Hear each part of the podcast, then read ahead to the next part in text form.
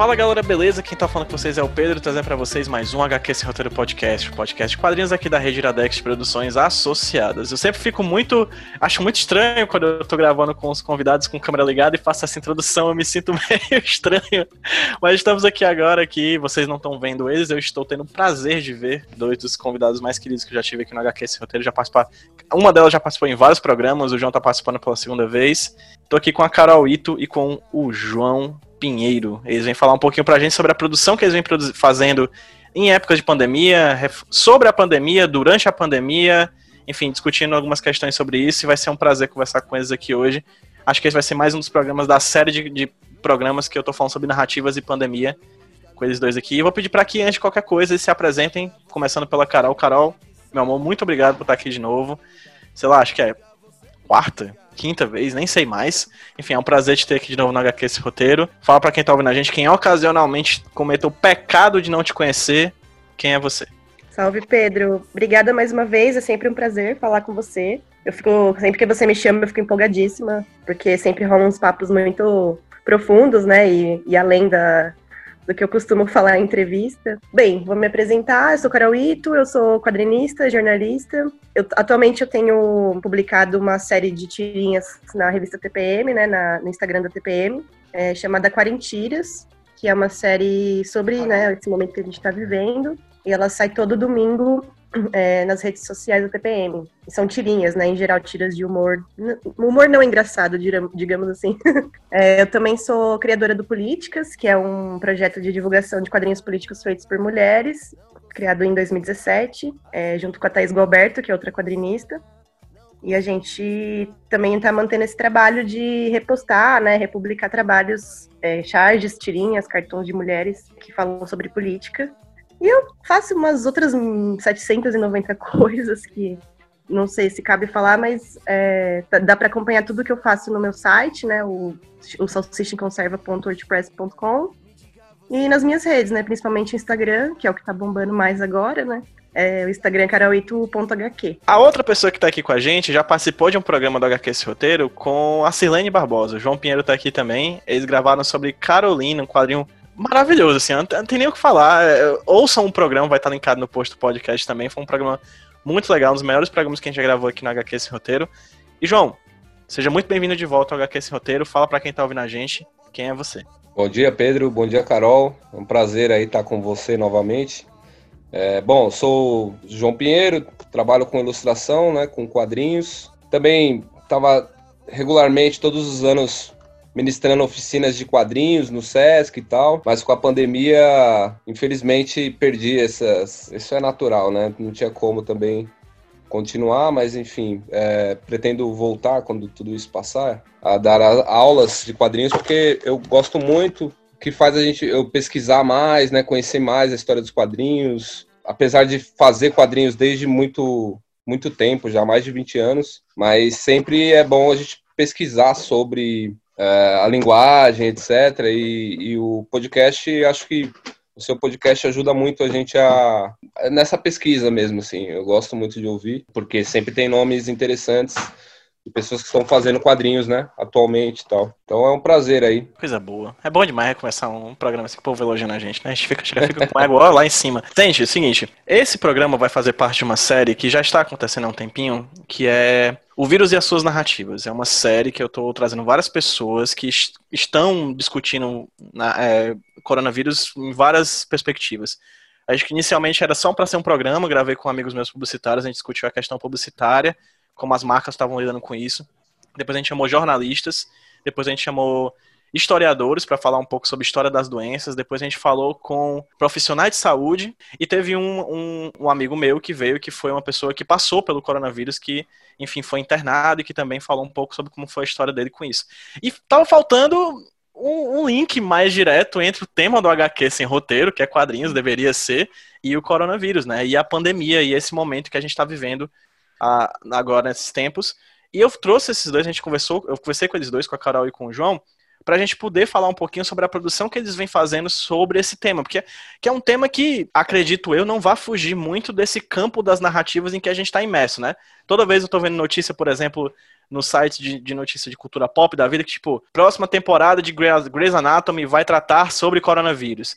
Próxima temporada de alguma coisa vai tratar. Não, não há como fugir desse tema, nem no campo da realidade, que nós estamos vivendo de uma pandemia, nem no campo da ficção. Né? Nesse campo da ficção, ele vai ser, querendo ou não, também penetrado por esse tema, né? Que é o tema do coronavírus que está vivendo com a gente. E por que, que eu trouxe a Carol e o, o João? Porque eu acho que eles, eles fizeram dois dos trabalhos mais interessantes nesse período de pandemia. O João fez um trabalho chamado Farol de Quebrada, que inclusive foi publicado na TPM numa matéria escrito pela Carol, né, a matéria escrita pela Carol, que está aqui também. E a Carol, por sua vez, está fazendo tirinhas de vários temas relacionados à, à pandemia.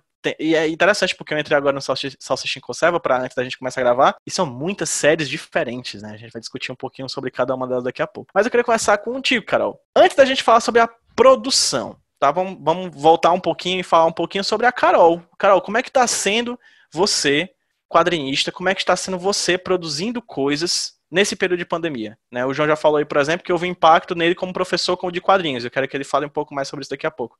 Mas como é que está sendo para você, Carol, o impacto dessa pandemia na tua vida? Se possível, até fazer uma linha do tempo, assim, como é que foi os primeiros casos, como é que foi o primeiro. Vocês estão em São Paulo, né? Que é a, atualmente a capital que, creio eu, tem mais casos aqui no Brasil, né? Eu estava vendo, inclusive, uma, um número muito triste, que se, se São Paulo fosse um país, ele seria o 14º maior do mundo, e número de contaminados, né? Então é uma coisa. Só para deixar essa informação clara, essa gravação comigo, com a Carol e com o João aconteceu no dia 7 de agosto de 2020. Então as informações que eu trago para vocês já claramente estão um pouquinho defasadas, mas de toda forma vim aqui na pós-edição só para deixar isso aqui muito claro. Tá bom? Muita coisa mudou de lá para cá, assim como muita coisa vai mudar nos próximos dias como é de se esperar dentro de um, de um espaço de pandemia, ainda mais no Brasil, né, onde ela não está completamente nem de perto controlada tá bom? Só deixando esse disclaimer aqui. E número de contaminados, né? Então é uma coisa. Tá, tá bem complexa a situação. E como é que tá sendo para vocês? Como é que foi para vocês? Está sendo para vocês ser quadrinista, Carol, nesse momento? Olha, eu acho que saíram muitas tirinhas, até não só minhas, mas de, de várias, eh, vários artistas sobre a montanha russa emocional, né? Eu acho que cada dia é uma tour, assim, né? E eu tô só, só seguindo. E no começo, é, eu entrei em quarentena em março, né? Dia acho que foi dia 13, mais ou menos, foi meio que uma. Eu comecei a ter uma avalanche de ideia de tirinha, de cartoon, porque tava muito confusa, muitas dúvidas, muita. Ninguém sabia direito para onde. O que, que, ia, que, que ia virar isso, né? Essa, esse momento particular da história recente aí. E aí eu comecei. Aí eu sugeri, né, a série de quadrinhos para TPM, justamente porque eu tava, acho que queria resolver essa angústia de algum jeito, né? Ou pelo menos é, organizar um pouco melhor a minha confusão mental com tirinhas, né? Aí foi passando o tempo, aí eu fui, foi interessante ter essa série que é periódica, né? Porque eu, até então eu nunca tinha publicado com, com frequência, assim, minhas, minhas tiras autorais, né? E aí eu fui, fui criando uma, uma disciplina, assim, né? De, de produção e de pensar em temas. Sempre a gente trabalha com temas, né? Então cada semana a gente tenta, eu e o Pietro, né, que publica na Trip ao mesmo tempo, é, a gente tenta encontrar um tema, digamos, que está sendo mais falado, mais quente, e a partir disso criar a tirinha que vai sair no domingo, né? E tá sendo bem louco, porque a gente também fica, tem, tem que lidar com esse timing maluco, né, que tudo é urgente, tudo é, tudo acontece muito rápido, no mesmo dia você tem 300 notícias trash, governo, é, pandemia, Black Lives Matter, tudo acontecendo ao mesmo tempo, então, tipo, é muito assunto mesmo, né? A gente tá confinado e fica acompanhando notícia. Eu tento, às vezes, fazer um detox, mas é difícil. É, e eu acho que é lidar com isso, assim, essa pandemia e ser quadrinista nessa pandemia é isso, tipo, o tanto que você olha para fora e o tanto que você olha para dentro, assim. Eu tenho feito as duas coisas de um jeito intenso. Tanto é que nas minhas tirinhas tem tanto assuntos mais políticos quanto emocionais, enfim, sei lá, questões mais íntimas. Que não deve ser político também? É, exato. Eu, isso é engraçado também, porque no começo da pandemia, né, que todo mundo falando, né, de, de morte e, e política e doenças, e entre março e abril foi mais difícil para mim falar, meu, mas por que, que eu vou fazer tirinha sobre qualquer assunto que não seja coronavírus, sabe? Quem vai se interessar? Tipo, não faz sentido falar de outra coisa, não ser morte, tragédia e Bolsonaro, sabe? E aí eu fiquei muito nesse conflito. Eu tipo, falei, meu, o que, que, que eu tô fazendo? Porque eu tô fazendo tirinha de siririca, mano. Isso não, isso não faz, não tem relevância nenhuma. Mas aí eu, eu assisti um, um documentário que me impactou muito, assim, que eu, que eu achei lindo e que me trouxe uma certa luz, assim, que é chama For Sama.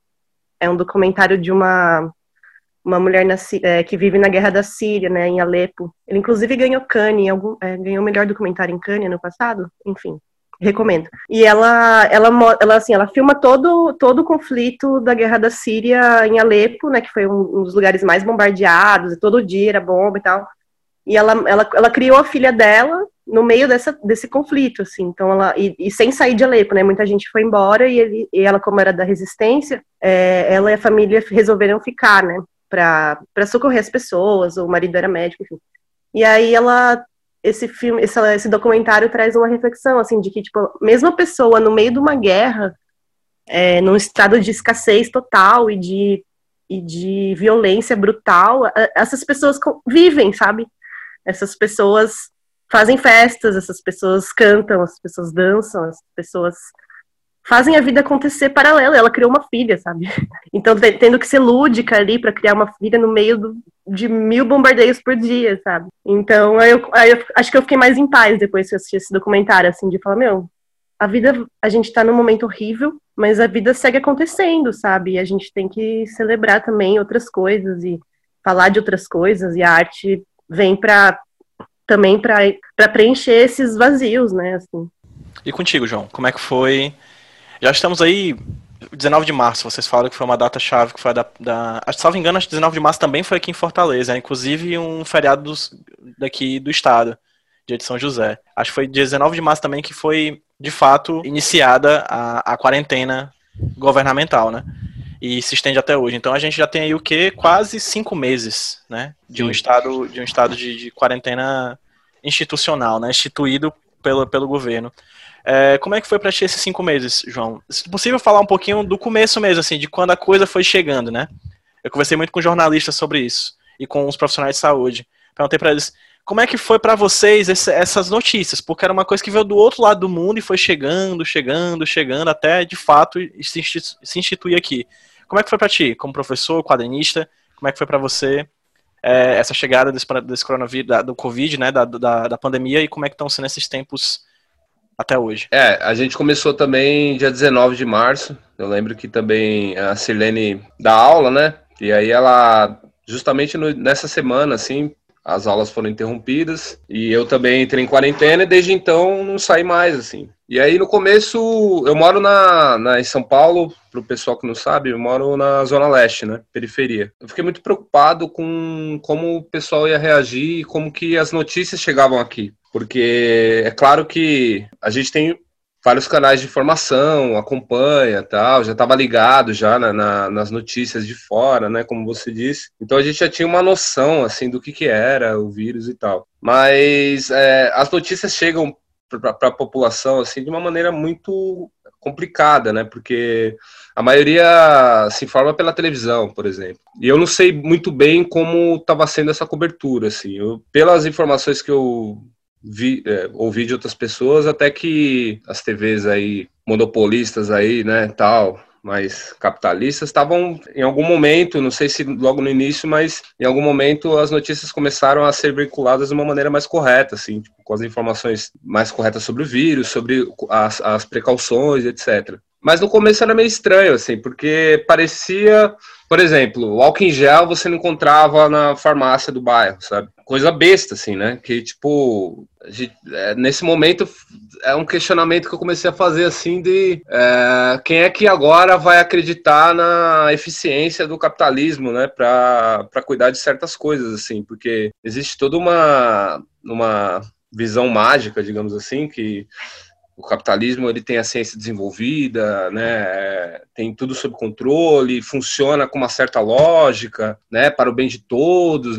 o neoliberalismo, todos têm oportunidade, etc. E nesse momento você percebeu que não, não se conseguia fa fabricar álcool em gel, assim, máscara, sabe? Eu comecei a reparar no, nos movimentos aqui no bairro, né? Tipo, na primeira semana, para vocês terem uma ideia, assim, é, passou o carro de som anunciando o baile funk, que ia destruir, distribuir é, máscara pra galera e tal como as informações são desencontradas, né? É isso que eu atribuo. As pessoas não sabem muito bem em que acreditar, assim. Então, tipo, no primeiro momento o pessoal começou a respeitar mesmo, assim. Tipo, não sai de casa o máximo possível. A, a maioria não tem como, né? Porque na onde eu moro, a maioria dos trabalhadores são trabalhadores informais e tal, que trabalham, né? Tem que sair de casa, não tem jeito. Mas quem podia estava respeitando e tudo. Mas como vinham as informações do governo federal dizendo que não, tem que sair mesmo, começou uma confusão. Então era uma coisa esquizofrênica, assim, tipo, numa semana tava meio que eu saí pra rua pra, pra ir no mercado, e aí eu percebi que tava todo mundo é, tava meio vazia, assim, as ruas. Todo mundo de quem eu via tava de máscara e tal. Mas na outra semana já tava um negócio normal, assim, sabe? pessoal. Então é, ficou nessa esquizofrenia aí. É, daí da parte pessoal, né? Como eu disse antes, eu já tava. É, é engraçado, porque era um ano, assim, eu sofri lá 10 anos, né? Desde 2010. Era um, um ano que estava começando bem, assim, tipo, desde dezembro eu já tinha agendado vários trabalhos já para meio que para metade, mais na metade do ano, assim, sabe? Eu falei, pô, esse ano tá bacana, tal. Mas aí veio corona e atropelou tudo e tal. E aí eu fiquei, perdi esses trabalhos e, e mas aí surgiu esse convite do, do Instituto Moreira Salles, né, para fazer uma história em quadrinho. Na verdade, antes eu tinha feito uma história para o blog da Veneta, para falar foi bem no início também, que é, acho que ficou pandemia na quebrada, se não me engano. Que aí eu fiz com a Sirlene, e a gente se baseou meio que nas ideias das coisas que a gente estava vendo logo nas primeiras, nos primeiros dias, assim. Então, por exemplo, uma vizinha que eu coloquei na história lá, e é real, uma vizinha nossa aqui, é uma senhora já idosa, a gente falou, pô, e aí, né, como a senhora tá, tal. Ela, ah, esses, esses chineses ficam comendo morcego, olha aí o que eles trouxeram para nós quando a pandemia passar, vai ter uma guerra sangrenta, viu? Não sei o quê. Eu falei, vixe, coitada da senhora, já tinha tanto carinho por ela, mas pelo ela tá sendo informada pela, pelo WhatsApp, né, cara? Puta, foi foda, assim. E aí foi meio isso, assim. É, eu também tô, tava para finalizar uma história em quadrinho. Meu prazo era março, né? Março? Não, peraí. É, na verdade eu ia terminar em maio, mas não consegui, assim. Tipo, tive que rever lá você, com a editora. Você disse que não conseguiu por questões, tipo, de impacto na tua criatividade, mesmo no teu, no teu trabalho, assim, você... Houve não, um não, tanto criativi... não tanto criatividade, mas é como a Carol falou, é uma montanha russa, né, de uhum. emoções. Uhum. Então você se impacta. Né? Eu, eu sou um cara assim que de repente nem já tô acostumado a ficar em casa, por exemplo. Isso aí não é um problema para mim. Acho que se eu não tivesse um, um, meio de comunicação em casa, uma rádio ou internet, talvez até hoje eu não saberia que estava rolando pandemia, sabe? Já não saio mesmo, assim. Apesar que a Silene sai, então eu acabar ficando sabendo de alguma forma. Mas é, mais pelo que acontece ao redor, assim. Então, de ver a situação da, da população, né, o pessoal procurando auxílio, desesperado, saindo para a rua para catar papelão, qualquer coisa. E aí as pessoas em volta também que se abalam, né? a Carol descreveu bem no início ali, é tanta coisa acontecendo que se você inicialmente não tive esse, esse detox aí vez por outras. Então mergulhei, né? Na verdade, desde acho que desde 2014 que a gente tá nessa, assim, é tipo um ano que não acabou, sabe? Aí vem o golpe, vem tudo, e tipo, porra, é foda, assim, né? Você pensar tudo que a gente viveu nesses últimos anos aí. É, para quem acompanhou, assim, lutou tanto na, na, na, né, publicando as charges, os cartoons, as tiras, quanto no, na rua mesmo, né, acompanhando a, a, luta aí. Então é complicado, assim, a gente...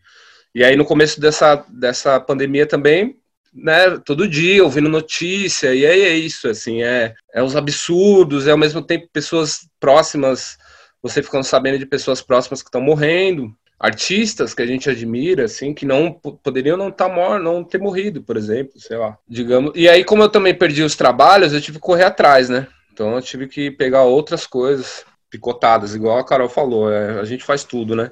Só não tô sendo camelô esse ano porque não tem as feiras mais, mas pretendo voltar a essa atividade assim que o puder. João, o João lembrou de, dessa questão das feiras e eu já te aproveito para falar, Carol, contigo sobre isso.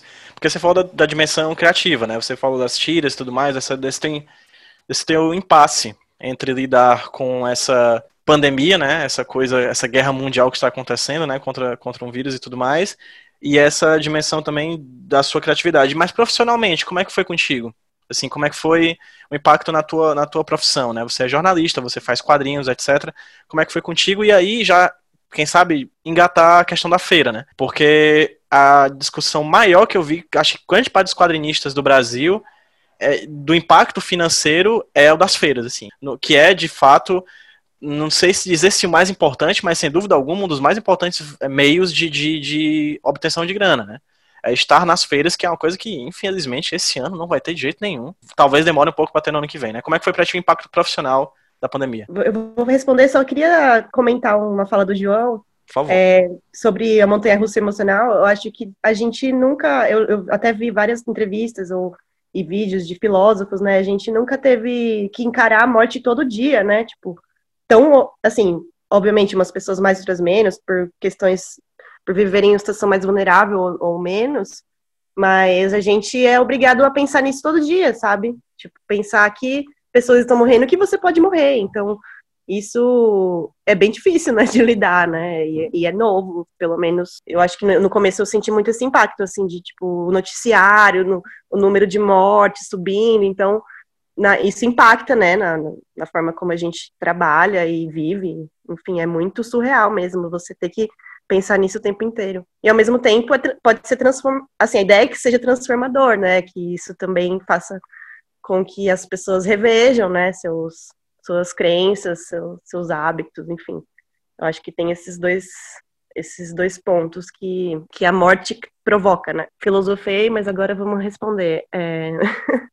Sobre trabalho, tá. Esse ano eu ia, eu ia dar um curso longo no SESC, é, no SESC Pompeia. Seria no começo, acho que entre abril e junho, né? Eu tava empolgadíssima, era um, curso de jornalismo em quadrinhos. E eu nunca, nunca dei um curso tão longo, né? Eu geralmente dou oficina, uns cursos, sei lá, no máximo três dias, mas esse ia ser um, um semestre quase, né? Aí foi cancelado, talvez role online, pelo que estão comentando, mas é, foi um, é um, era um projeto que eu tava bem empenhada, mas não rolou. E aí eu continuei na trip, né? Eu tava.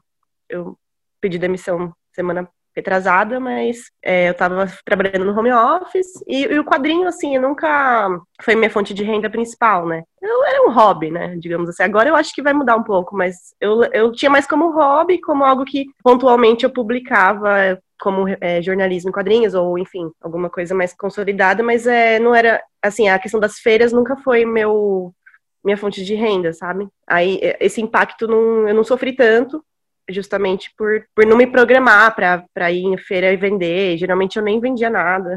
Mas assim, eu sinto falta do, da, dos, dos eventos porque eu sempre dei muita palestra e, e oficina e era chamada para falar em mesa. Então, isso também é importante, né, para o artista, né, para divulgar seu trabalho. Então, com certeza, eu ia participar pela primeira vez do FIC esse ano. Inclusive, eu tinha impresso uns zines para vender, tipo, pela primeira vez, assim, de um jeito um pouco mais consistente. Ia falar numa mesa também lá. E eu tava empolgada, porque todo mundo fala que o FIC é o melhor evento, o FIC é incrível, e eu nunca consegui ir por causa do trabalho, nunca consegui tirar folga, né, pelo tanto de dias do evento. E aí também, né, foi adiado. É, o impacto financeiro para mim não foi tão marcante. Aí começou é, começou a aparecer as lives, né? Comecei a participar de algumas. É, participei numa do Sesc é, do Sesc São Paulo. E aí tá rolando, assim, eu acho que a, o quadrinho ele tá sendo não é que ele está sendo mais valorizado, eu acho que ele está trazendo algumas respostas uh, ou alguns caminhos interessantes assim nesse momento de exceção, né? Esse momento é, esquisito que a gente está vivendo. Então, estão me chamando bastante para falar sobre minha produção na pandemia e tal e, e sobre humor, né? Muita gente está perguntando sobre humor, como é fazer humor nesses tempos horríveis. E tô, como é que é fazer humor nesses tempos horríveis, Carol? Ah, é que tá difícil dar risada, né? Tá bem difícil. eu acho que tem muitos desafios nesse momento. Primeiro, o desafio de, é, de fazer humor e não necessariamente. Eu, eu, o, que eu o meu trabalho vai mais no sentido de humor que não é engraçado, né? Tipo, não é associado diretamente ao riso, né? Ele tá, ele é um, fica num campo meio desconcertante, meio estranho, enfim. E tá difícil. É, tem dia que você fala, meu, eu não tenho condição de pensar num, numa sacada para fazer uma piada com essa fala estúpida do presidente, sabe? que é muito bizarro. E as, e as, as coisas estão tão surreais que é mais desafiador ainda fazer humor, porque, é, por exemplo, quando o presidente fala tô nem aí pro que tá acontecendo, cara, essa é função do chargista fazer, entendeu? Ele que tem que apontar o exagero, ele que tem que apontar os absurdos, mas já é, entendeu? Então, tipo, é, esses dias até vi uma, um vídeo, do, uma. Acho que era um vídeo que fizeram de zoeira do Porta dos Fundos, só que assim, era só a fala do, do ministro da Cultura, né, o Mário Frias, né? Era só ele falando umas besteiras na internet, aí no final tinha a vinheta do Porta dos Fundos, sabe? Tipo, não era um vídeo do Porta dos Fundos, mas colocaram a vinheta no final, porque já é assim, tipo, o cara falando que queria ir pra Miami, que não sei o quê. E, tipo, já é engraçado, já é bizarro. Então, tipo, como que você vai fazer humor a partir do mundo já? É, o mundo virou um meme, né? Tipo, a política virou um meme. É desafio, cara, para o chargista hoje. Então, os, os governantes já estão fazendo o favor de ser, serem os próprios memes, né? As próprias uhum. piadas. É, eu tô achando as charges tão sem graça, todas, assim, porque é, é, impressionante, assim. Pra, pra um chargista fazer uma piada hoje em dia, ela é, tem que ser muito, muito boa e fugir da linha editorial do próprio governo, né? É, eu quero fazer de novo, Carol, uma pergunta pra ti daqui a pouco, que você já apontou. Você falou o seguinte, que você tá sendo chamado e tá participando de muito bate-papos, porque os quadrinhos estão trazendo caminhos interessantes nesse momento de pandemia, né? É uma produção narrativa, visual, textual que está fugindo do, do que a gente vê naturalmente. Tu concorda com isso, João? Você, você acha, você acredita que o quadrinho ele traz respostas diferentes do que a gente está vendo nas outras mídias nesse período de pandemia? Acredito muito, acredito, mas eu acredito mais, vou mais longe. Eu acho que é, desde o, de toda a problemática da política que a gente está vivendo no Brasil, na minha opinião e de várias pessoas que eu converso, assim, os quadrinistas, os chargistas têm tido cada vez mais relevância, assim, sabe? É, engra... é louco, né? Na, na, no golpe de 64 a gente teve muito isso na imprensa alternativa, assim. Então teve o Pasquim, que é o mais famoso, mas teve, né, diversas outras revistas independentes e tal. E hoje a gente tem a internet, que é uma arma também importante, assim. Então, o quadrinho e a charge, ele tem uma coisa de reduzir o discurso ao máximo, né? Então, você precisa dizer coisas de uma forma... Por exemplo, a, a Carol citou logo no início o lance dela falar de coisas pessoais nas tiras dela, assim. Né, coisas sobre sexo, sobre né, como lidar com o corpo e tal. E eu acho que a, a questão do corpo, a questão sexual e tal, é a forma mais política mais direta que existe, assim. Participei de uma, uma live, agora também participei de algumas lives aí, com uma escritora, e ela, e ela tem um livro. Aí a gente ficou nessa definição, o que, que é erótico, o que não é, né? Porque também literatura, o que seria erótico, né? Então, tem vários livros de literatura que não são considerados eróticos, mas tratam do sexo né, nos seus textos. Então, é, é fica uma coisa meio dúbia, assim, meio que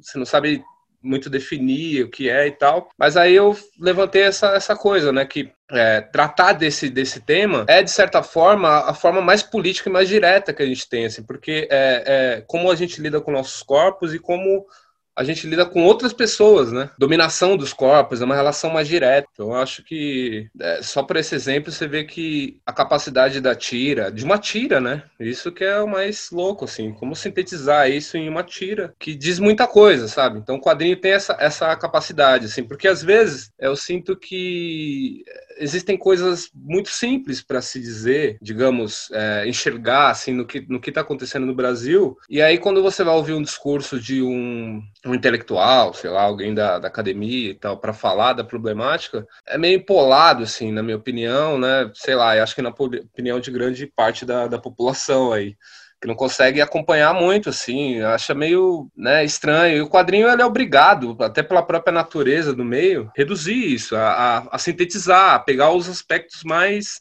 fundamentais, assim. Então acaba tendo uma contundência maior, assim, sabe? Apontar mesmo na, na, na, na, na carne, né? Então, tipo, por exemplo, é, como governo, né? Como você falou, a pauta editorial, digamos, do governo é tosca e é, é, exagerada, o Cartoon vai lá, a Shard vai lá e, tipo, putz, tem que, tem que ser mais radical, tem que ser mais foda, assim. Então, é, eu vejo os chargistas desenvolvendo uma, uma maneira de, de atacar o governo que é não só ironizando, mas realmente apontando uma faca, assim mesmo, né? Rasgando a pele mesmo, assim, ridicularizando, fazendo o papel que a Charge tem que fazer, né?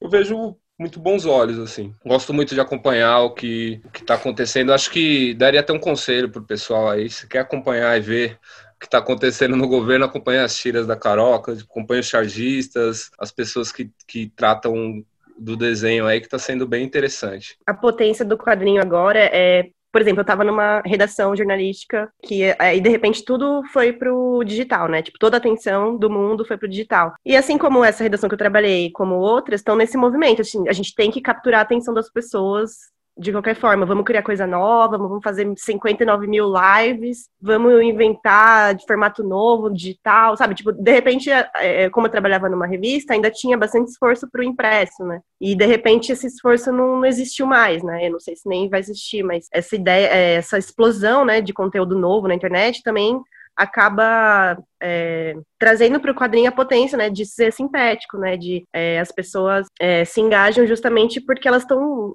elas estão mergulhadas, é, soterradas por uma montanha de conteúdo, né? Eu acho que o quadrinho, como ele, como ele é sintético e ele é acessível, ele acaba se sobressaindo também, né? Por conta desse, desse contraste que ele faz com esse mar de conteúdos cabeçudos e, e pragmáticos que a gente acaba acessando. E sobre o corpo, acho que eu tenho até um relato, entre aspas, engraçado, que eu, na pandemia, eu criei a série Siriricas Tristes, né? Que acho que é a a série que mais bombou, assim, de repercussão da minha vida. Só que, ao mesmo tempo, é uma série que fala de... É isso, Siririca triste, tipo, sempre tem uma, uma coisa incômoda ali na, na siririca da pessoa, e envolve política, envolve pandemia, envolve, sei lá, o que aparecer, pornografia, né, que acho que também é um tema que acabou incomodando pessoas demais. E eu, essa série é engraçada, porque é a série que tem mais comentário e mais like, só que aqui eu, eu sempre tomo muito unfollow. É, muitas pessoas deixam de me seguir. Daí uma vez eu fiz uma enquete perguntando por que, que eu sou, por que, que eu tomo tanto unfollow quando eu posto essa tirinha e tal. Aí a maioria das pessoas falaram, ah, porque ainda é muito tabu. Então, tipo, pô, falar de Siririca em 2020 ainda é um tabu, sabe? E falar de. Óbvio, tem. Às vezes eu falo de pornografia, nem sempre que também é outro tabu monstruoso. Então, é, é para ver como, o quanto é político, né, mesmo tratar desses assuntos, porque de fato eles ainda são, ainda é horrível ou estranho uma mulher falar de Siririca em 2020, sabe? Tipo, na minha cabeça, na minha bolha já era uma coisa meio manjada, sabe? Mas eu descobri que não, descobri que ainda as pessoas se incomodam demais. E é por isso que eu vou continuar fazendo, assim, revendo algumas coisas sobre pornografia e tal, que também é muito sério, né, fala disso. Eu acho curioso, assim, o quanto o impacto disso, né, ainda que ainda isso, isso ainda tem. Teve, teve uma, um texto que eu falei várias vezes, agora eu vou esquecer completamente o veículo e o autor, mas era um jornal estadunidense que tinha que chamar, que chamou, ali já faz mais ou menos uns dois ou três meses, um autor de ficção científica para escrever um editorial sobre os tempos que a gente está vivendo. Né? Porque a gente está vivendo um mundo de ficção científica, né? Pandemia, do jeito que a gente vê hoje, a gente viu em filme. A gente viu com filmes hollywoodianos, com grandes atores e grandes orçamentos. Assim. A, gente não, a gente não tinha visto isso na nossa realidade. A gripe espanhola é muito distante, não existia TikTok, não existia Twitter, né? né? Faz muito tempo que aconteceu a, a gripe espanhola. A gente está vivendo uma coisa de filme de, de, ficção científica. E uma das coisas que eu acho interessante no, no que vocês falaram é porque o teu trabalho, Carol, enfim, você trabalha com ficção, né? Quando você faz essas tirinhas, etc. Mas você trabalha com jornalismo em quadrinhos também. O João fez dois quadrinhos sobre beatniks, salvo engano, né, João? Fez o, o Carolina, sobre a Carolina de Jesus, ou seja, biografias e os quadrinhos que fizeram a gente estar aqui hoje também é um quadrinho de. é uma crônica, basicamente, em quadrinhos. A gente fala já já sobre esses quadrinhos em específico. Mas por que, eu tô falando esse, fazendo esse arrodeio todo? Porque vocês tratam sobre quadrinhos de realidade. Que, assim como sexualidade e pandemia, é um tema que está em discussão. O que é realidade? Né? A gente vive num país governado por pessoas que criam ficção o tempo inteiro. Né? A gente foi de cloroquina e ivermectina e daqui a pouco estão falando de ozônio em locais que são tabu também. Né? A gente está discutindo sobre questões. o que é realidade hoje em dia, né? desde 2014 a gente não sabe muito bem. Assim. a gente está vivendo nessa, nessa coisa, nesse ambiente que a gente não sabe o que é verdade, o que não é. As pessoas que diziam pra gente ter cuidado quando deram nosso primeiro computador na vida, para não acreditar em todo mundo, são pessoas que hoje acreditam em qualquer corrente do WhatsApp. né?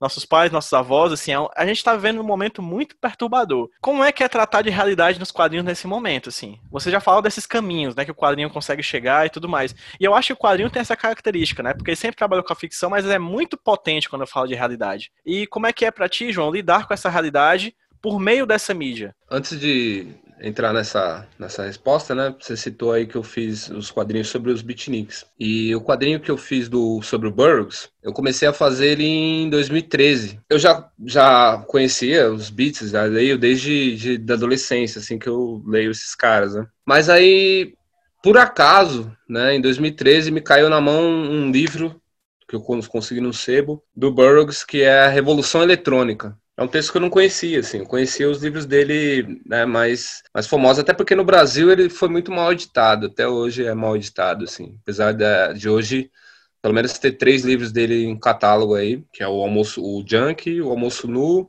e o Queer. Mas é, na época eu só tinha, não tinha lido esse texto ainda, que é, é uma espécie de ensaio, assim. É um ensaio que ele fala sobre a linguagem, como a linguagem é um vírus. E aí, assim, 2013 foi quando começou aquele pesadelo, né, que a gente falou. Acho que foi 2013, junho de 2013, isso. Então, a partir dali, a gente começou a viver muito intensamente essa coisa que ele já falava nesse texto, mas que era um texto pré-internet, né? Então, ele falava de coisas assim como é, discursos políticos repetidos à exaustão, é, propaganda, é, como é possível, por exemplo, você criar o caos colocando megafones na rua que apresentem, por exemplo, barulhos de tiroteio e aí as pessoas, o tiroteio se torna real porque você produz através da linguagem, né, interferindo na realidade, você pode produzir certos certos efeitos assim. Então ele, ele trata de várias coisas, entre elas essa coisa da linguagem, de como a linguagem é um vírus que invade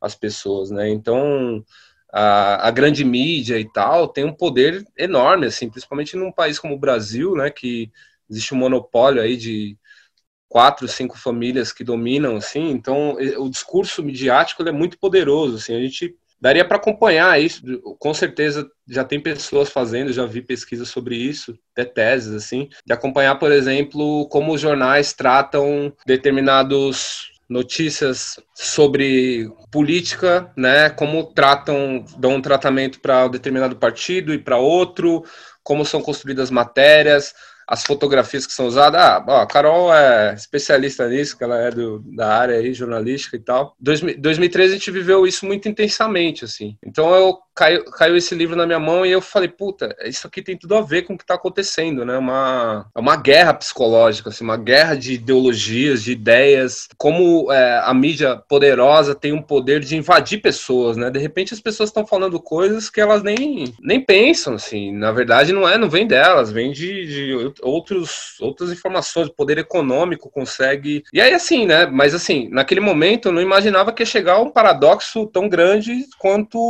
o WhatsApp, né? O WhatsApp, eu acho que no, na época eu não, não usava muito WhatsApp, assim. Né? Logo naquela época também foi a época das tretas em família, né? Então criavam grupos de WhatsApp e logo tava todo mundo se, se matando, assim, tipo, tretando e tal. Nós brigamos com várias vários grupos, tivemos que sair de vários grupos e tal. É... Eu recentemente Bom, mas... saí de um. Eu recentemente saí de um. Me colocar no grupo de família é...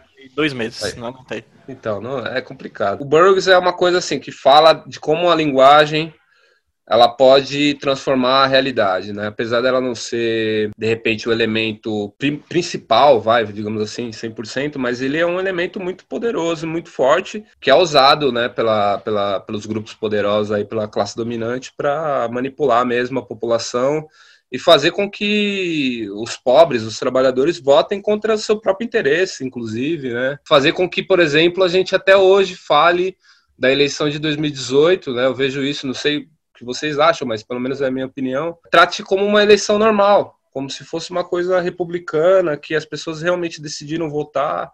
Eu não vejo assim, eu vejo que, na verdade, é uma continuidade de um golpe de 2016, uhum. em que foram usadas diversas armas. Eu já não acreditava na democracia, né, essa democracia plena, antes, né, no, no período, digamos, normal, que a maior parte da população não, não teve acesso nem, muito, nem, nem a cidadania assim plena. Quanto mais depois de 2016, assim, isso ficou muito muito claro, assim, para mim, sei lá, muito escancarado. E aí, assim, é isso. A gente trata da realidade, digamos, no quadrinho, mas a realidade sempre permeada por essa representação, né, do que é. Então, é, é difícil você alcançar a realidade de fato, né? Existem visões de realidade, assim. O que a gente faz é tentar ser o mais honesto possível, passando a nossa a nossa visão. Assim. E contigo, Carol, como é que é lidar com essa realidade por meio dos teus quadrinhos? E assim, por meio da, do, tanto da, da, ficção quanto da realidade mesmo. Não precisa exatamente, exatamente ficar no campo do jornalismo em quadrinhos. Porque quando você faz ficção, você faz uma ficção. Eu sempre costumo dizer para os meus alunos o seguinte: ficção não é mentira. A ficção é um outro grau de realidade que a gente assume a partir da nossa realidade material. É, e como é que é para ti produzir esses trabalhos lidando com essa realidade que você já apontou que é mais caricata do que a própria ficção, assim? Produzir quadrinhos de não ficção, né?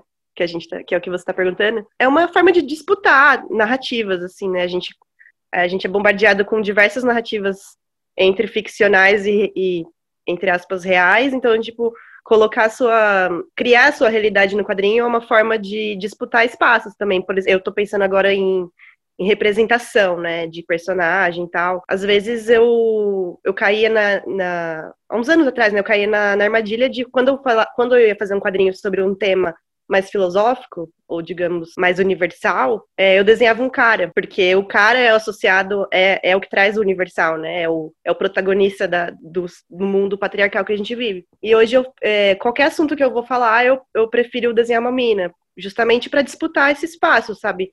Essa é a realidade que eu estou construindo e que, e que eu acho que vai trazer é, consequências positivas, né, para quem está consumindo, né, para quem está vendo a gente cria realidades, né, com o quadrinho, e essas realidades disputam espaço com outras narrativas e outras realidades, digamos, hegemônicas, né? Eu penso eu penso no meu trabalho nesse lugar, assim. E quando trabalho, quando é mais para o jornalismo, né? Quando faço jornalismo em quadrinhos, eu acho que eu acho que é interessante fazer não ficção em quadrinhos, justamente para trazer um, um olhar mais pop, digamos assim, para assuntos que, que são invisibilizados, assim, né? Eu tô, eu tô com uma, bastante projetos nesse sentido agora que eu, que eu pedi demissão, de usar o quadrinho para trabalhar mais com direitos humanos, né? Com temas ligados a direitos humanos, porque ninguém fala com as minas que estão na, na Cracolândia, tá ligado? Tipo, na pandemia. Ninguém, ninguém sabe o que acontece com elas e o e o quadrinho ele pode trazer um, um, um olhar pop para coisa, sabe? Que na imprensa, principalmente, ainda é, a imprensa ainda invisibiliza muito esses assuntos, né? Eu acho que eu tenho essa força também de, assim, o trabalho do João, a mesma coisa, sabe? É, é você trazer para o campo de visão assuntos que são é, menosprezados, né? Enfim, eu acho que é um jeito acessível de você empacotar isso, né? Não sei o que, que o João acha, mas eu acho que eu penso meu trabalho nesse sentido, sabe? É dar uma cara pop para um assunto nada pop que ninguém se interessa, sabe assim? Ou que pouca que gente se interessa. O que, que, você acha, João? Sim, exatamente como eu penso também. Tem um o André Toral, né, que é um quadrinista interessante e tal, um amigo, amigo também. Ele falou uma coisa para mim que eu, eu é, já, já fazia, mas digamos não tinha pensado, né, idealizado dessa forma, assim. Que ele, ele sempre pensou em fazer os quadrinhos dele, que trata, ele é antropólogo, né? Então ele viveu em muitas tribos e tal. De certo modo, ele faz um jornalismo em quadrinhos, né, Carol? Não sei se você concorda. Ele gosta muito de quadrinhos industriais, tipo da Disney, do Karl Barks, por exemplo. É o que eu falo nas minhas aulas também, né? A linguagem dos quadrinhos industriais, né? Por mais que a gente tenha várias críticas e várias, vários pé atrás com isso e tal, mas digamos que por ser um quadrinho é, de massa, né? Então ele foi criado como, como sendo um quadrinho de massa. E quando gente, eu comecei a ler, pelo menos, quadrinhos, eu comprava quadrinho em banca. Era barato, assim. Era um quadrinho que era para a classe trabalhadora, né? Aquela coisa construída ali então ele tinha uma linguagem específica, conseguia transmitir as ideias de uma forma muito eficiente, assim, para todos, né? E aí eu acho interessante, né? O Toral fala de pegar temas sérios, então os temas que ele estava tratando na, nos estudos dele como antropólogo, usar essa linguagem, essa linguagem mais imediata, mais simples, digamos assim, vai, é, dos quadrinhos, mais direta, e colocar esses temas, sabe? E aí eu comecei a, a pensar isso como é interessante, assim, né? E eu apliquei isso muito no Carolina, que era a ideia de. Porque a Carolina também, era isso, assim. Se você lê o Quarto de Despejo, ele é muito... Ela, ela consegue tratar de temas, assim, muito espinhosos, né? Puta, acho que é um puta exemplo para nós nesse momento, assim, de como tratar de temas que você tá vivendo ali na carne, né? A Selene sempre fala que ela é uma antropóloga na prática, assim, uma, uma socióloga na prática. Então, a Selene gritou aqui que é socióloga. Uma socióloga na prática, porque ela, ela consegue, de dentro da, da onde ela está vivendo, refletir sobre né, o que está acontecendo. E, e, e, até criar poesia a partir daquilo, assim, daquela, daquele chorume ali, daquela desgraça que é a vida de uma, uma favela mas ela consegue sintetizar aquilo num discurso, assim. Então, acho que sim, concordo com a Carol aí, que é, é uma cultura pop, muito pop, assim, por exemplo, o quadrinho de super-herói, né? Muito. Então, você pega aquela linguagem, coloca temas ali. Tem... Isso é uma coisa antiga até, né? Eu consegui recentemente um. Não sei se você conhece, Pedro, um quadrinho do Tintim dos anos 80, na verdade é um, uma paródia do Tintim, colocam ele como um grevista, ele vira um operário, aí ele faz greves e tal. Conheço, é uma... não, Você já viu esse, não? Não, não. Tem um... Eu vou pegar aqui, peraí. Olha só, isso aí é esse... completamente novo, man. Conquistar na liberdade. Conquistar na liberdade. É uma... Tem um termo em francês, mas eu não vou saber falar, que é detur... deturpação, que vem dos... dos caras ali do movimento 68, né? Os Bom, agora esqueci o nome também. Mas enfim, é um quadrinho que pega o Tintim e aí o desenho é, é estilo, né, imitando o Hergé mesmo ali. Mas aí, assim, tem estratégias de anarquistas, de como combater a polícia, como se proteger, como é, montar comitês e tal, num quadrinho que você sabe, que é com aquela linguagem simples e direta do Tintim, mas tratando de várias ideias de esquerda, de o próprio pro, assim. o próprio produto é subversivo para falar sobre a subversão, né? Exatamente, exatamente. E aí eu achei muito foda assim isso. E é uma coisa assim dos anos 80 isso aqui, mas na verdade essa prática, né, vem desde do, dos caras lá de 68 de da França, que até a Veneta tem um livro sobre isso. Pegavam quadrinhos industriais norte-americanos e mudavam as falas, assim, então colocava coisas de Marx, de, de outras coisas, sabe? Tá aí, tá aí um bom gancho que tu botou, João, porque eu tô aqui com a, o quadrinho que você fez, a, você fez pra Veneta, Pandemia na Quebrada.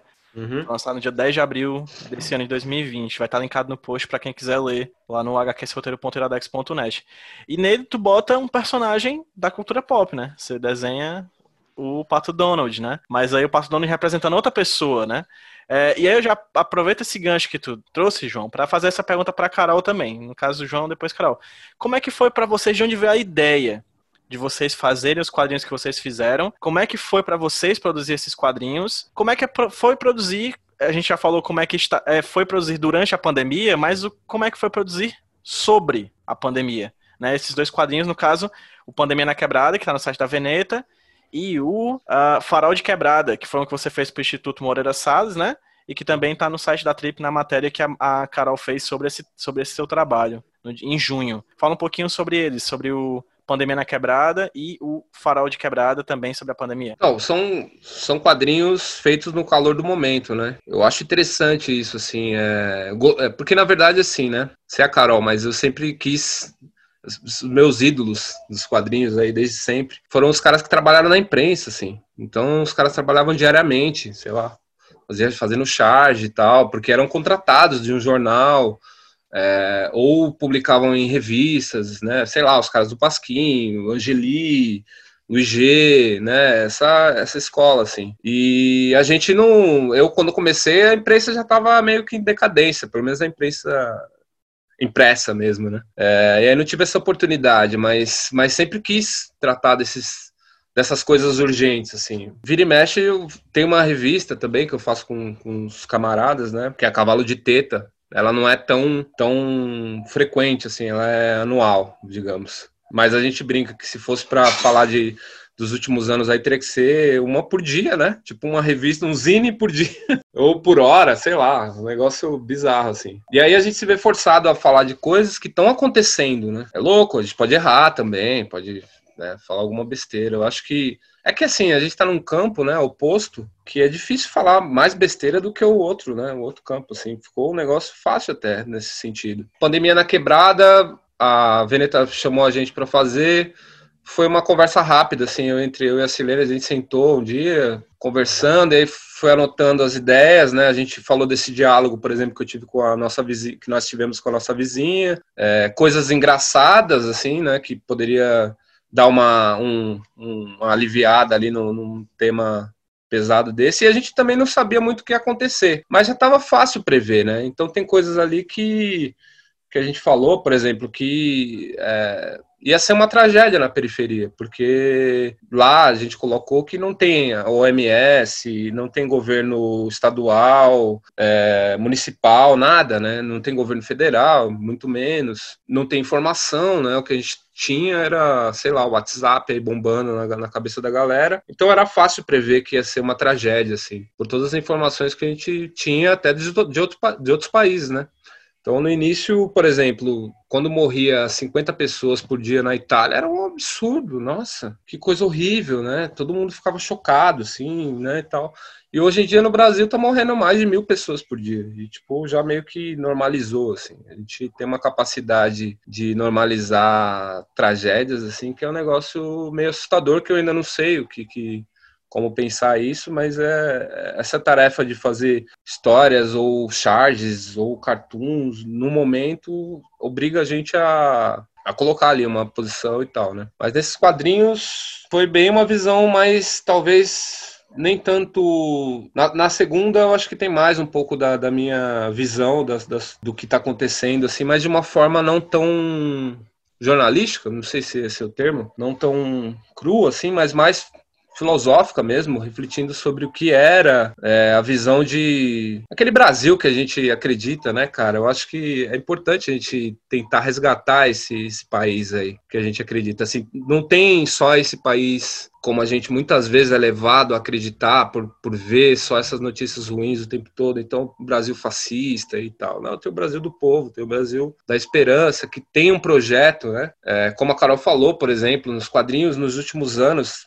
as mulheres estão fazendo quadrinhos, os LGBTs, enfim, os negros, sabe? É uma, uma coisa que a gente nunca viu, apesar de ter esse momento difícil, né, político brasileiro, mas também isso vem muito, na minha opinião, como uma reação a, uma, a conquistas que a gente estava tava tava não, né? Que a gente conquistou e que dificilmente vai vai vai voltar assim, vai, eles vão conseguir fazer refluir esse movimento, né? A gente precisa resgatar isso, cara. Acho que o Farol de Quebrada trata mais disso, assim, de como a gente pode resgatar esse projeto do povo brasileiro, né? Do povo que sempre existiu, assim, dos indígenas, dos dos povos originários, dos negros, dos operários que vieram para cá e fizeram seus movimentos e tal e conquistaram nossos direitos. Eu acho que é, trata um pouco disso, assim, Farol de Quebrada, um pouco essa esse resgate aí, essa chama que a gente precisa manter, enfim, acesa. Perfeito. Eu tô aqui, Carol, com o teu blog, o salsichinconserva.wordpress.com. É legal porque é, o João fez essas duas dois quadrinhos, né, que tem algumas páginas de, dura, de, de extensão, e você tem. Nasceram várias séries de tiras, né? Esses Isolados nasceu também durante a pandemia. Tem o Quarentiras, tem o Siriricas Tristes, enfim, são várias séries que tu fez, assim, ou seja, enquanto já concentrou em fazer trabalhos com uma certa extensão maior, você tem várias tirinhas sobre o mesmo tema, né? Que se re...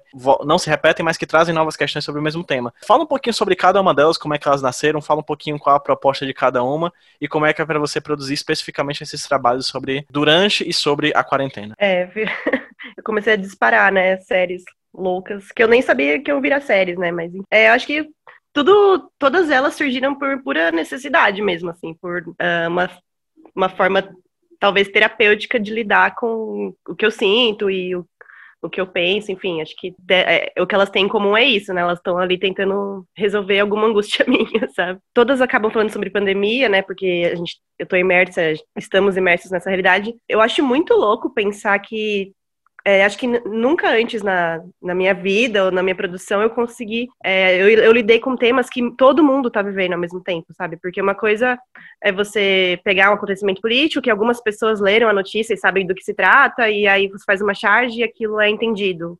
por aquelas pessoas. Agora a pandemia é uma coisa universal, né? Não é difícil pensar que uma pessoa, sei lá, em outro país poderia ler minha tirinha e se identificar, sabe? Eu acho isso muito doido, assim, tipo. E aí você fica a, gente fica sozinho falando com a nossa cabeça antes de fazer um quadrinho. E nessas conversas eu fico pensando, nossa, será que é, as pessoas estão, sei lá, sentindo a mesma coisa dentro de suas casas, sabe? As coisas que eu sinto. E provavelmente sim, porque é um movimento muito massificado, assim, tá todo mundo passando pela, por coisas parecidas, né? Aí, aí vão surgindo os memes, vão surgindo. As coisas vão se repetindo, né? Sei lá, a história do, do aspirador, né? Do mo, é mop? Não, mop é aquele. aquele rodo no. É, eu falei, meu, de repente todo mundo decidiu comprar essa porra e vira, vira uma piada, sabe? Mas porque tá todo mundo mesmo comprando isso, sabe? Isso é um movimento, óbvio que tem deve ter uma estratégia publicitária por trás, mas é, olha que louco, sabe? Como que, que como se cria um, um universo em que sabe, muita gente tá comprando a mesma coisa, sabe? Essas séries foram surgindo dessa angústia mesmo do confinamento o Isolados, a série Isolados foi logo no começo. Ela, eu acho que ela é um pouco mais filosófica, assim, ela traz umas questões mais profundas, né? Tipo, sobre o que é a vida, sei lá, e o que, que vai ser depois disso, se é que vai ter depois disso, né? Eu acho que ela tem essa. Quando eu penso, no... quando eu tenho alguma ideia mais nesse sentido, eu coloco no isolado. É, aí a um, Quarentiras veio com a TPM, né? Como uma ideia mais geral, né? E mais humorada, bem humorada para falar de pandemia. E ela acaba, eu acabo tratando de vários temas, né? Cada semana é um, então vai desde desigualdade social até qual que foi a última, por exemplo? Ah, até lições da quarentena. Ela vai do íntimo ao, ao público passeando nesses dois temas. Hum, e a. Qual mais? Ah, Ciririca Triste. Ela veio por causa do confinamento mesmo, de de repente você não pode mais ter vários dates na semana. e aí você fica angustiado, e aí começa o lance da masturbação também, né? Virou um tema meio universal, né? É, nesses tempos, como lidar com isso, e, e de repente você cai na pornografia, e de repente você começa a pensar sua relação com a pornografia, sua relação com a sua masturbação, enfim. Eu acho que é um. Tudo isso, na verdade, é uma grande. Uma grande aventura, ah, uma grande conversa esquizofrênica minha com a minha cabeça, sabe? Registrada num quadrinho. É, e eu fico, eu comecei a pilhar nesse lance de série porque é, o João falou também que ele veio dessa escola de dos chargistas de jornal e tal, e tem nessa esse lance de da pessoa ficar marcada, né, por, por conta de uma série, ainda, por mais que isso venha mudando, acho que também não, não precisa ser um, uma coisa imprescindível para um artista, mas eu também venho dessa escola, então eu sempre quis ter algo mais consolidado, assim, mais uma produção mais amarrada, assim, né? E aí, como eu tô tendo mais ideia do que o normal, eu acabei amarrando em séries, assim, que eu não sei para onde vão também, mas eu acho que elas estão fazendo sentido, né, no momento, assim. Mas a série, de certa forma, gera um, um, comprometimento também, né? Com, a, com essa ideia de procurar novas histórias e pensar novas coisas numa linha editorial, vamos dizer assim, né? É, uma, um jeito de você se entendendo, né? Entendendo como que sua produção caminha, né? Eu acho que eu nunca tive... Como eu sempre fiz quadrinhos meio na paralela, né? Sempre trabalhei com outras coisas para me sustentar, eu, eu acho que eu nunca, nunca consegui, até então, é, criar uma consistência, assim, né? Acho que a pandemia foi me ajudou, entre aspas, nisso, a entender meu processo, a entender como que eu organizo minhas ideias, como, eu, como é meu processo criativo, sabe? O trabalho duro, né? O trabalho braçal da coisa mesmo, sabe? E as séries acabaram sendo resultado disso. Quero falar uma frase que eu gostei bastante que é o seguinte: nesse ambiente que a gente está vivendo, né? Loucura, essa guerra de narrativa, nesse ambiente que a gente não sabe o que é realidade, o que é, o que é mentira, enfim, que a verdade e a verdade e a mentira são instrumentalizadas politicamente, né? Por um cara e por um grupo de pessoas que se alinham a esse cara. O cara que já falou que queria, tinha que matar 30 mil e já matou mais de três vezes isso, né? Provavelmente quando esse programa for ao ar, infelizmente já chegou quatro vezes isso. Temo que cinco vezes isso, enfim. A, a Carol falou uma frase que eu gosto bastante, assim. Ela disse que com o trabalho dela, essa é a realidade que eu tô construindo. Essa é a realidade que eu tô construindo. Esse trabalho que ela faz, essa realidade que ela quer falar sobre, sobre autoconhecimento do corpo, é, sobre pensamentos próprios de nós mesmos. E acho que também com os trabalhos que você faz, essa é a realidade que você quer construir, né? Vocês não estão fazendo a realidade inteira sozinhos, mas estamos parte de um movimento que quer mudar essa realidade, quer trazer de volta uma realidade que seja de fato, que se alinhe de fato aos cuidados que a gente precisa ter como sociedade, né? Porque eu falei isso na última aula que eu dei na oficina de quadrinhos, que não importa o quanto você fale de vermífugo, de cloroquina, qualquer coisa, a realidade vai se impor pessoas vão continuar morrendo. Você não adianta você entrar numa ficção. O vírus está aí, está acontecendo, e é melhor aceitar essa realidade para que a gente possa de fato criar narrativas que façam com que essa realidade possa ser combatida possa ser modificada no campo da materialidade, não da somente da ficção, né? nem ficção, da mentira, na verdade, né? E aí, uhum. João, eu faço essa pergunta para você e faço também para você, Carol. Qual é a realidade que você quer construir com seus quadrinhos nesse momento? Dá para mudar o mundo com quadrinhos? É, nos últimos tempos, assim, é, mudei até um pouco como eu pensava, sei lá, 10, 15 anos atrás. Eu acho que sim, a arte, cara, ela é fundamental, assim, porque quando você tem, por exemplo, esses movimentos totalitários aí, tentativas de fascismo, nazismo. Você vê que a, a, primeira coisa que eles perseguem é a coisa cultural, né? E no Brasil não, não, é diferente, assim. Então, se você não tem a cultura, a gente é menos do que um. Quer dizer, se você reduz a existência a só alimentação, por exemplo, só né, ter um teto, enfim, as coisas materiais mais básicas, quer dizer, não sei se a gente consegue sobreviver como sociedade dessa forma, sabe? Porque a ignorância é uma arma, assim, que esses caras usam, né? para dominação, assim. E também, quando a gente está acuado e com medo, é, que essa é uma tentativa constante desses, desse tipo de,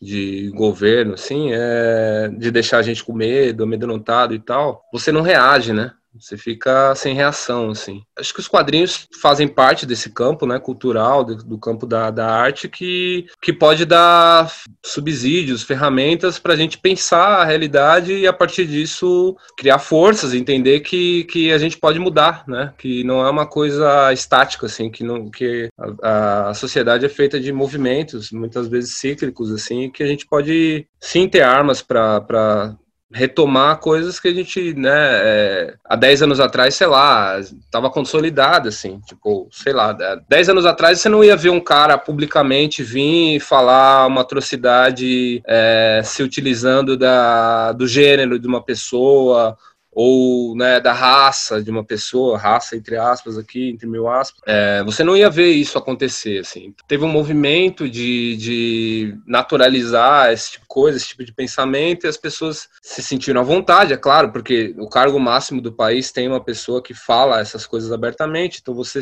tem uma autorização, né? Mas a gente não pode aceitar isso, assim. Então a gente tem que fazer com que essas pessoas voltem para os seus lugares, para sua insignificância mesmo, assim. Mas é uma, uma, é muito como parece uma contra, parece não, acho que é mesmo uma contra-revolução, né? Pelo menos na, no campo comportamental, assim, né? Campo da cultura e tal, a gente tem, digamos que a gente já no Brasil sempre teve uma, uma cultura muito rica, assim, na música, na literatura, nos quadrinhos, nas artes gráficas, na pintura, no teatro no cinema, mas a gente sempre foi atacado pela cultura dominante do imperialismo mesmo. Então, assim, o nosso cinema foi ali nos anos 70, 80, atacado por essa invasão estadunidense, assim, porque é isso, né? A gente nem, nem é que a gente tem acesso ao cinema mundial. Não, a gente tem uma, uma massificação, assim, uma coisa só, imposta e tal. A Rede Globo, ali, ali criada na época da ditadura, também destruiu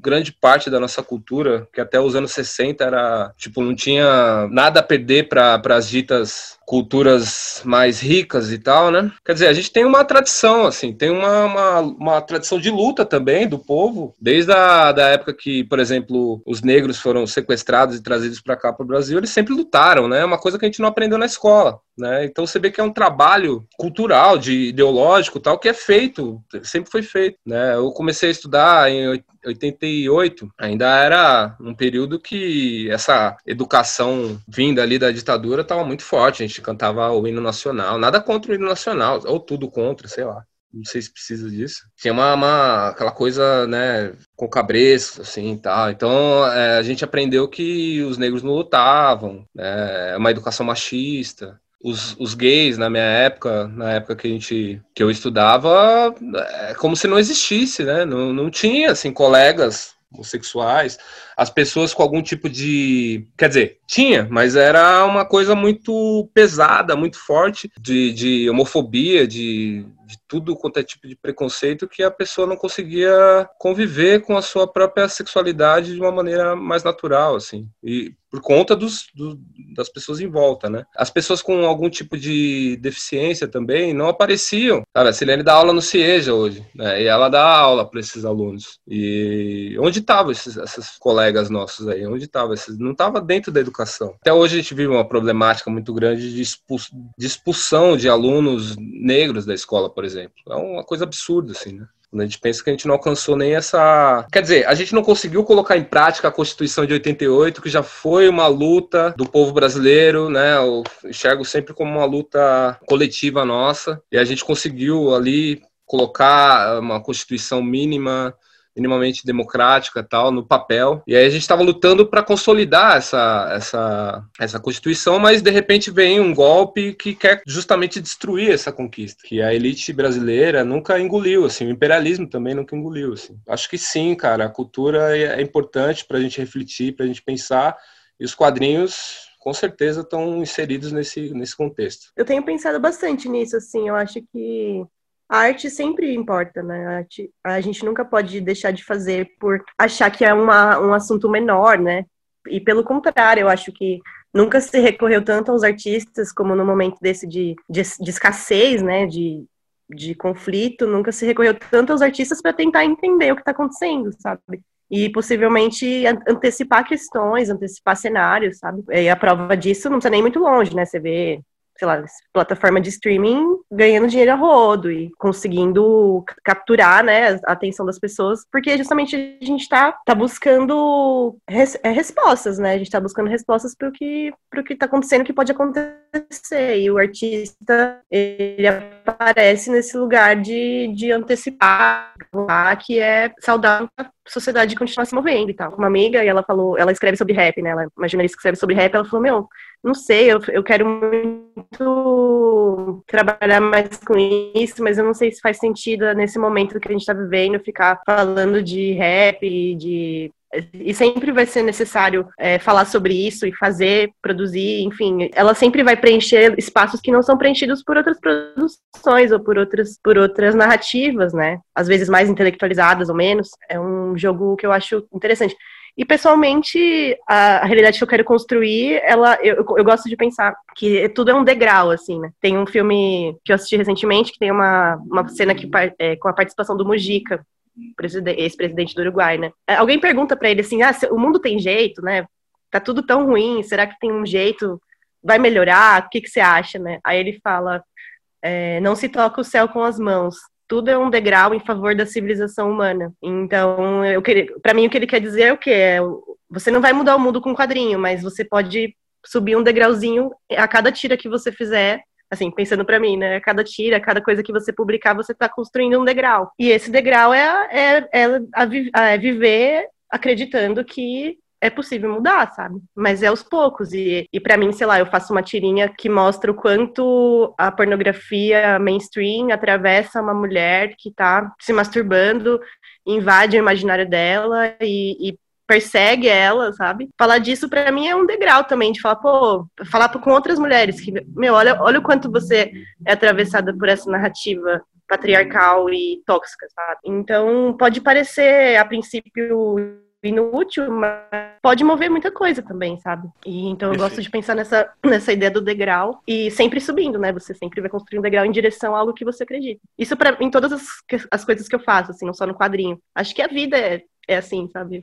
É cada dia um degrau ali. A gente erra, obviamente, né? Como artista, a gente pode vacilar e achar que está construindo um degrau, mas na verdade está descendo um degrau. E isso acontece, mas não pode deixar de, de construí-los. Carol, João, eu não tenho como agradecer esse papo, sério. Eu Fiquei muito feliz do que rolou nos últimos tempos na construção desse, dessa série de programas sobre o coronavírus, sobre a pandemia, etc. Gostaria que ele não existisse. Gostaria que essa série não existisse. Ela é fruto de uma tragédia, né? Uma tragédia que nós estamos vivendo. Mas dentro dessa tragédia, ainda assim, um grupo de pessoas muito interessantes demonstrou é, demonstrou que ela está acontecendo e a gente precisa lutar de, em mil maneiras, né? Com mil narrativas diferentes, em vários aspectos diferentes, os quadrinhos não deixam, não estão de lado, né? Vocês produzindo, produzindo quadrinhos, vários outros artistas aqui no Brasil que também estão produzindo sobre isso, fica aqui o agradecimento a todos, né? Eu acho que a gente precisa de fato isso tudo. Sempre me bate muito mal aquela entrevista, acho que foi uma pesquisa que foi feita nos Estados Unidos sobre os profissionais mais importantes e os menos importantes. Não sei se vocês viram isso durante a pandemia. E o topo dos menos importantes estavam os artistas. Eu acho isso criminoso. Né? Acho que o, que o que os artistas produzem hoje em dia salva muitas pessoas, né? Vai passar aí seus cinco, seis meses de pandemia sem assistir um filme da Netflix, sem, sem ler um quadrinho, né? Sem ler um livro. A gente não quer só comida, né? A verdade é isso, né? A gente quer comida, diversão e arte também, né? A gente tá aqui diante disso tudo. E, enfim, o trabalho que vocês fazem como quadrinistas é muito bom. É, recomendo a todos que estão ouvindo aqui, procurem o que a Carol faz, procurem o que o João faz, vocês são incríveis. Agradeço demais a participação de vocês aqui no HQ Sem Roteiro. E fica aqui o espaço pro Jabá. Carol, onde as pessoas conseguem encontrar o teu trabalho nas redes sociais para conhecer um pouco mais, caso ainda não conheçam? Nas redes sociais, é, eu publico no Facebook, Instagram e Twitter, é, mas tá, eu concentro bastante coisa no Instagram, que é carolito.hq, e, e também gostaria de convidar as pessoas para conhecerem Políticas, que é um projeto que é, uma, é um degrauzinho desses que eu tento construir. O, o endereço é Políticas HQ.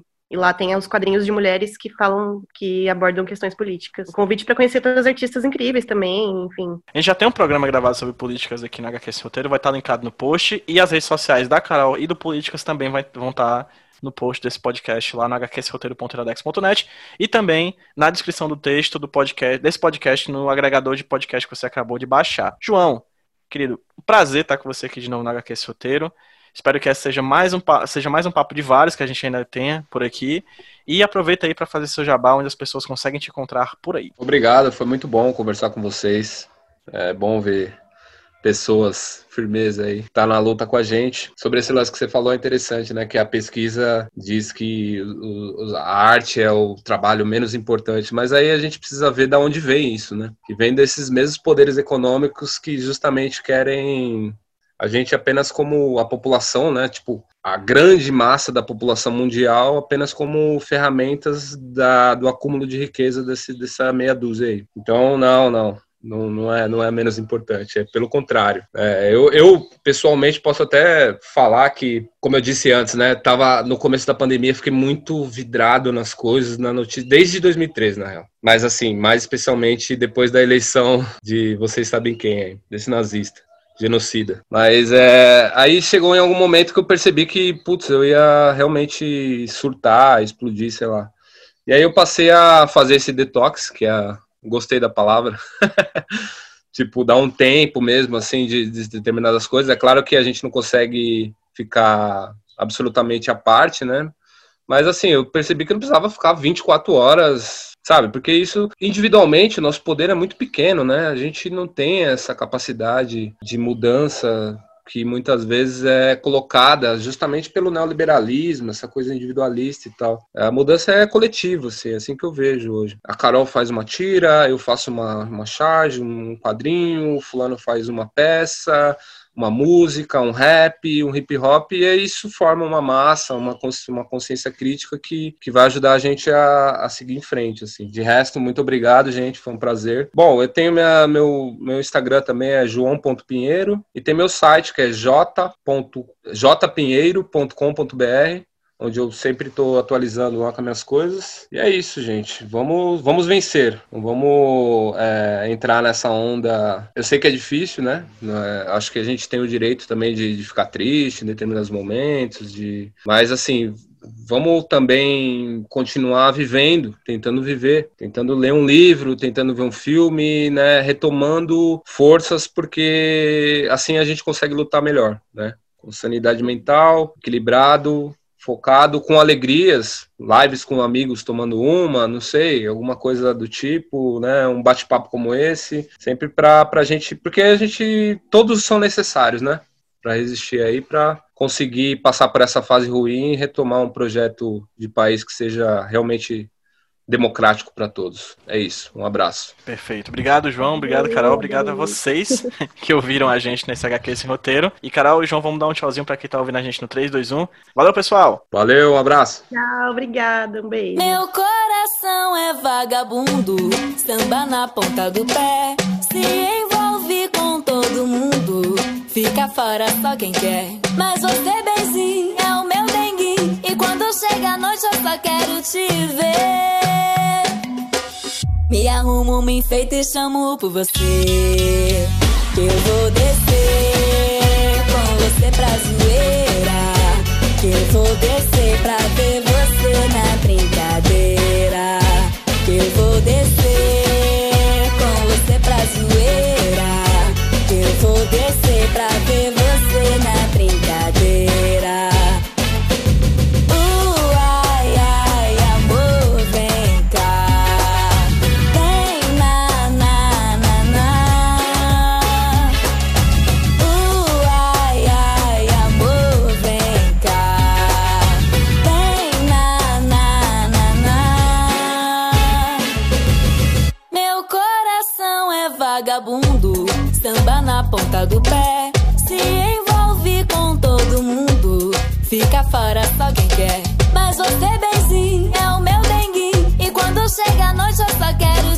ver.